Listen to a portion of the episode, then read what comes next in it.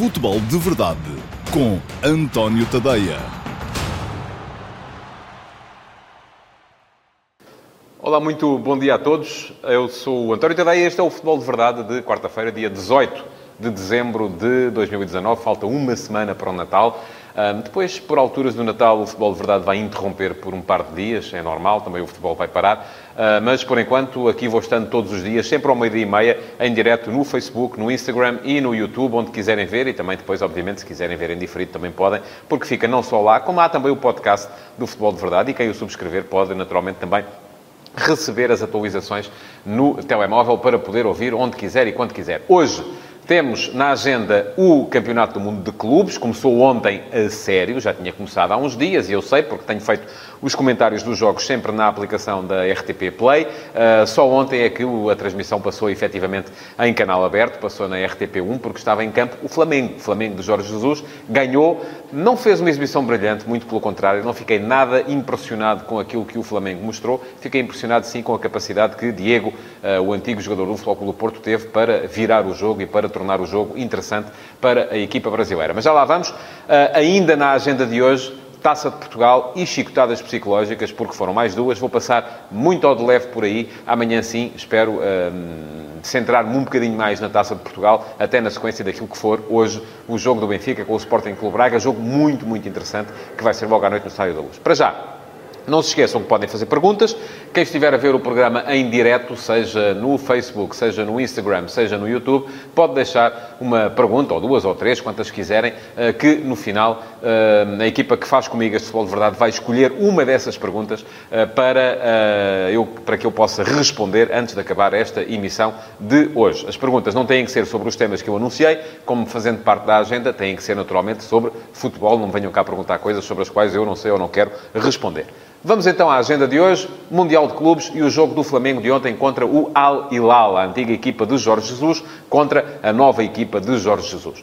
Um, ganhou o Flamengo 3 a 1, é normal que tenha ganho, é melhor equipa, tem melhores jogadores, vem de um campeonato mais competitivo e a normalidade é quando a equipa sul-americana, e já aconteceu quatro vezes no passado, não consegue chegar à final deste Mundial de Clubes, que é uma prova que está organizada basicamente para um, dar uma hipótese uh, às equipas que vêm dos outros continentes, mas acabar por ter uma final que corresponde à antiga taça intercontinental aquela que o Benfica jogou algumas vezes e o Clube Porto ganhou duas vezes, uma um, contra o Panharol e outra contra o Once Caldas, na altura era sempre confronto europeu sul-americano.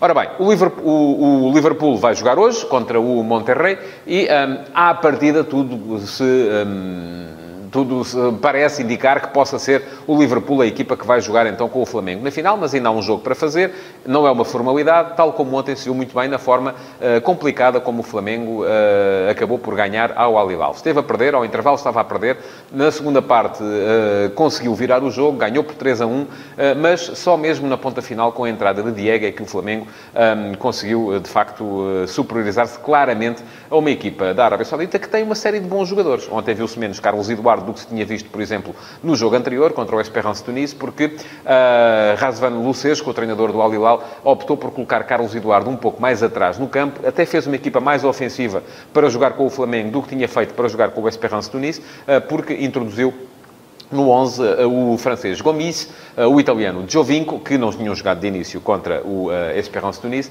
mantendo também um, uh, uh, os, os, dois extremos, entre eles o André Carrilho, que já jogou em Portugal, no Sporting e no Benfica. Bom, é uma equipa Interessante, esta equipa do Al Hilal, na primeira parte, surpreendeu o Flamengo, conseguiu ter bola, conseguiu estar dentro do meio campo do Flamengo, um, conseguiu uh, marcar, uh, podia inclusive ter uh, feito mais um golito, não seria um escândalo, porque a equipa do Flamengo parecia presa de movimentos, parecia tolhida, parecia não ser capaz de surpreender um adversário que depois de marcar, ainda por cima, baixou as linhas e aí tirou ao Flamengo aquilo que era uma das suas grandes um, armas, que era a, velocidade na transição ofensiva, que era a mudança de velocidade, sobretudo. Uh, ora, se uma equipa já está estacionada lá na sua zona defensiva, é difícil surpreendê-la uh, através de uma transição ofensiva e foi isso que o Flamengo, foi por isso que o Flamengo teve algumas dificuldades.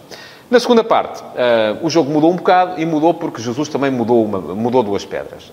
Jesus começou por trocar as posições de Bruno Henrique e de Arrascaeta, colocando de Arrascaeta mais sobre a esquerda, Bruno Henrique mais no meio, mais perto de Gabriel Barbosa, o Gabigol, e isso deu um golo logo no início do segundo tempo. Mas Ainda assim, o jogo ficou ali naquele impasse. Podia aparecer o gol de um lado, podia aparecer do outro. Mais bola do Flamengo. Flamengo sempre em cima do adversário, mas sem conseguir criar situações de desequilíbrio, até que, e eu uh, devo dizer, eu estava um, ehm, na cabine a fazer comentários e um, ehm, pedia a entrada de Reinier, porque me parecia que o Flamengo precisava de alguém que agitasse as coisas na frente, mas Jesus, que conhece melhor a equipa naturalmente do que eu, fez entrar Diego e Diego uh, virou o jogo. Diego foi jogar para o meio campo com aquele ritmo pausado que ele sempre teve, mas com a classe que ele sempre teve também.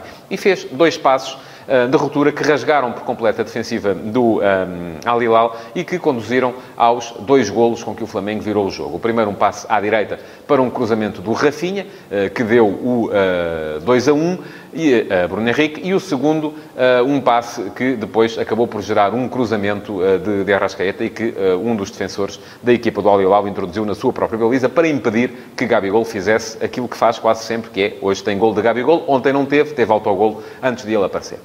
Ora bem, vitória do Flamengo foi justa, mas Devo dizer, uh, e se uh, você faz parte daquela imensa torcida flamenguista, uh, e há, uma imensa torcida flamenguista, inclusive é a ver o futebol de verdade no Brasil, temos, e nós temos acesso a esses números, sabemos que temos muita gente a ver-nos no Brasil, um olá para todos os que estão a ver-nos no Brasil. Essa imensa torcida flamenguista, quer esteja no Brasil, quer esteja em Portugal, e em Portugal há muita gente a torcer pelo Flamengo também nesta competição, naturalmente, por causa da presença de Jorge Jesus, aquilo que eu tenho para vos dizer é que não fiquei nada otimista relativamente relativamente às perspectivas do Flamengo poder vir a ganhar este Campeonato do Mundo de Clubes. Não quer dizer nada, é uma meia-final. Aquilo que a equipa jogou ontem foi um bocadinho mais na linha daquilo que a equipa tinha jogado, por exemplo, na final da Libertadores contra o River Plate, e a verdade é que o Flamengo ganhou a Libertadores, não tendo jogado muito. Portanto, isto não quer dizer nada. Agora, pareceu-me que este Flamengo tem hum, dois problemas, assim, de repente. Um deles tem a ver com o cansaço. Jesus disse no final da, da partida que o modelo de jogo do Flamengo, por ter muitas trocas de bola, acaba por motivar algum cansaço aos adversários e que foi por isso que ele já sabia, porque conhecia a equipa do Al-Hilal, foi por isso que o Flamengo acabou por conseguir marcar os seus golos na segunda parte. É verdade, mas do outro lado estava uma equipa que não tem a categoria do Liverpool. Por outro lado, também, aquilo que me parece é que esta equipa do Flamengo, e este modelo não é o ideal para as equipas sul-americanas, porquê? porque apanha as equipas sul-americanas em final de época e já uh, numa fase, se calhar, descendente daquilo que elas podem uh, render. Este Flamengo não estará a jogar hoje o mesmo que estava a jogar há dois, três meses, seguramente. Na partida de ontem, houve jogadores que não me impressionaram de todo. Everton Ribeiro pareceu-me fora, fora de forma. Um, Bruno Henrique Nota-se que é um extraordinário jogador, mas uh, até mais quesilento, mais uh, do, que, do que preocupado com a forma como o jogo estava a correr. Gabigol fora do jogo muito, durante muito tempo. Gostei do Arão, acho que foi uma, um, é um excelente jogador de meio campo, um jogador que faz com que a equipa, uh, está, é ele que está na base de todas aquelas trocas de bola, e gostei claramente de Diego, que mais parecia o tal Dom Diego de la Vega, o zorro que o Flamengo teve para dar a volta ao jogo quando tudo parecia perdido. Um, Diego faz falta a este meio campo do, do do, Flamengo. Admito que não tenha o ritmo e a passada larga de Gerson uh, e que isso possa ser um problema, sobretudo quando se vai jogar contra uma equipa do Liverpool que é muito física também, muito veloz, uh, mas uh, Diego é quem é capaz de pensar este, o jogo do Flamengo em termos ofensivos. Há um cérebro que pensa no início da organização, que é Arão, muito forte nesse início da organização ofensiva, mas depois falta um cérebro capaz de pensar uh, quando a bola entra em zonas de criação, porque aí é tudo feito muito à base de velocidade, um, de repentismo de Bruno Henrique, de De Arrascaeta e do próprio Gabigol. Ora, Diego veio dar essa qualidade, veio fazer com que os laterais voltassem a aparecer. Eles estiveram muito fora do jogo ontem, Rafinha e, sobretudo, Felipe Luís. Um, e isto uh, pode ser algo de preocupante quando pela frente o Flamengo enfrenta a possibilidade de vir a jogar contra um colosso como é este Liverpool. E este Liverpool até pode perder hoje com o Monterrey, não digo que não. Pode acontecer. Futebol é futebol e uh, é preciso ganhar é dentro do campo, não é antes dos jogos. Mas este Liverpool não perde com ninguém. Ganha sempre. É uma coisa uh, que deve, com certeza, preocupar muito Jorge Jesus, mas que também é preciso ver as coisas pela positiva.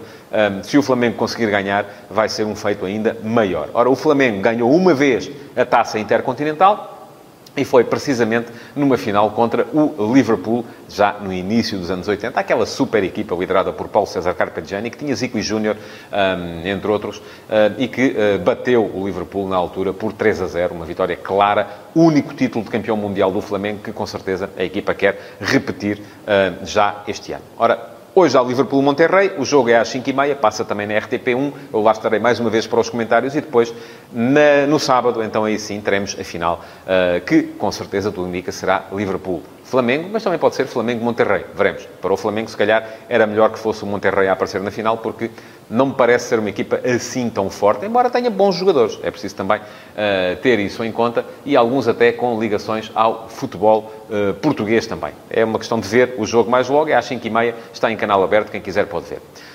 Mudando de assunto, Taça de Portugal. Ontem já houve jogos, não houve surpresas, embora o Anadia quase estivesse a conseguir uma, conseguiu forçar o Varzim a um prolongamento. De resto, enfim, a vitória do Académico de Viseu em Chaves também pode ser considerada uma meia surpresa, porque jogava fora, mas são duas equipas do mesmo escalão, da mesma forma que o Rio Ave levou a melhor sobre o Marinhense, e isso também não é naturalmente considerado uma surpresa. Hoje temos o prato forte desta eliminatória, porque coloca frente a frente duas equipas de topo no campeonato uh, da primeira divisão. O Benfica recebe o Sporting Clube Braga e grande, o grande mistério a envolver este jogo uh, tem a ver com qual é a equipa do Braga que vai aparecer. Se vai aparecer o Braga de consumo interno, aquele que perde com as tais equipas que, segundo Ricardo Sapinto, não ganhou ninguém, uh, ou se vai aparecer o Braga de consumo externo, aquele que já ganhou este ano fora ao Wolverhampton, já ganhou fora ao Spartak Moscou, já ganhou fora ao Besiktas. Enfim, uma equipa que um, na Europa quase sempre ganha, só se deu dois empates até aqui e que em Portugal poucas vezes ganha. Um, eu acho que a questão, e escrevi sobre isso hoje no último passo, quem quiser pode ler em antoniotadeia.com, acho que a questão tem um bocadinho a ver uh, com uh, o estímulo uh, dos, dos jogadores. esta é uma equipa que gosta de procurar a glória, que se sente motivada quando sente que o desafio é, é elevado e que se calhar baixa um bocadinho a intensidade, tira um bocadinho o pé quando os jogos são jogos em Portugal contra adversários que não podem motivar a glória. Enfim, sem desrespeito um, para ninguém, um, com certeza há mais glorificação numa vitória fora frente ao poderosíssimo Wolverhampton, uh, ainda por cima uma equipa que diz muito aos portugueses, porque tem lá muita gente de Portugal, do que uh, num jogo contra o Vitória Futebol Clube ou contra o Desportivo das Aves, que foram as tais duas derrotas uh, que o Braga teve contra equipas que há muito tempo não ganhavam ninguém e que levaram Sapinto a, a, a usar essa, essa expressão.